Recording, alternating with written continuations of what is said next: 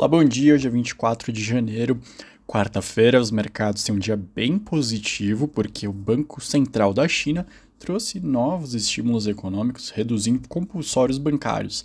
Ah, mas por que que compulsório bancário está fazendo com que o mercado no mundo inteiro tenha um dia positivo? Na China, já foram feitos vários estudos relacionando que o compulsório bancário estimula ainda mais a economia do que um corte de juros, como a gente acompanha nos Estados Unidos, Europa, aqui na América Latina. Portanto, a reação é bem forte, bolsas para cima, dólar se enfraquecendo, petróleo em um dia levemente positivo. O Banco Central da China também anunciou que em breve vai anunciar um pacote para empréstimos para ajudar a indústria imobiliária, que é o centro do, da crise local chinesa. A gente está vendo cada vez menos obras iniciadas, novos planejamentos, e isso enfraquece a economia como um todo. Dito isso, também foram divulgados os dados preliminares dos PMIs pela S&P Global.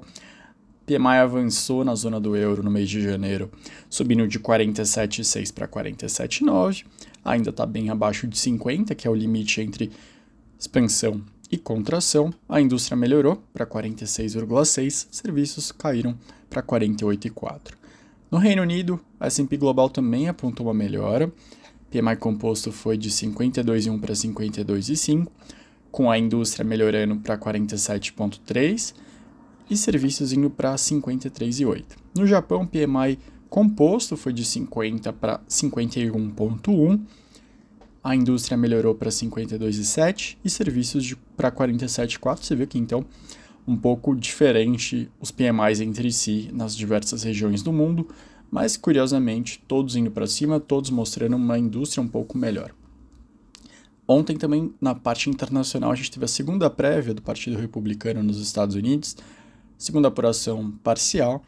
O ex-presidente Donald Trump registrou 53% dos votos, contra 45% da Nick Haley, o restante dividido entre os demais, na segunda prévia do Partido Republicano em New Hampshire.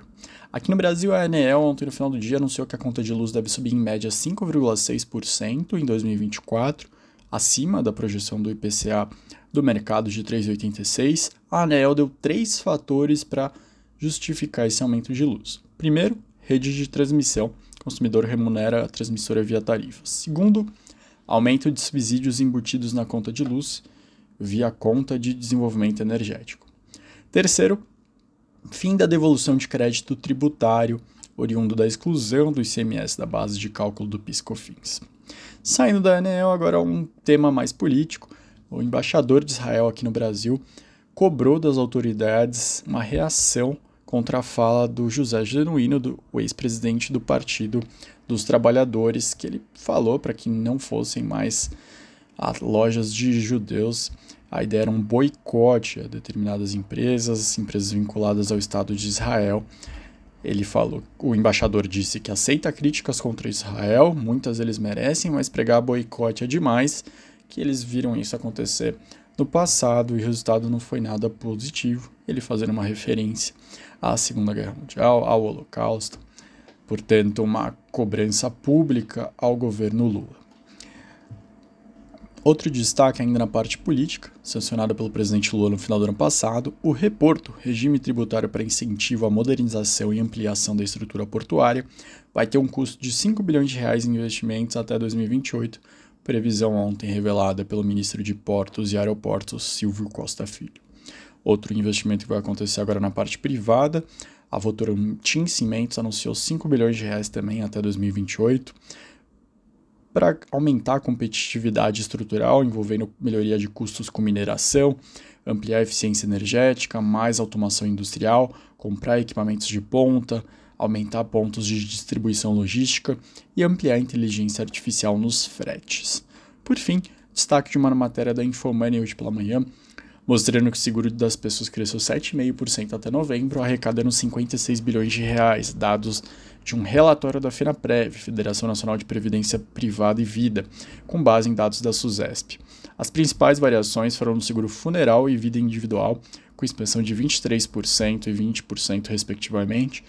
Nos 11 meses analisados, 48% do valor arrecadado foi em seguro de vida individual e coletivo, 27% em seguro prestamista e 13% em acidentes pessoais.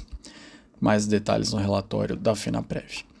Hoje, quarta-feira, então, um bom dia para todos. Qualquer dúvida de algum dos temas, só entrar em contato com a gente. Lembrando que a gente tem uma participação especial na BMC News às 11h15 da manhã, toda quarta-feira. Se quiser tirar dúvida ao vivo com a gente, só enviar lá. Uma boa quarta e até mais.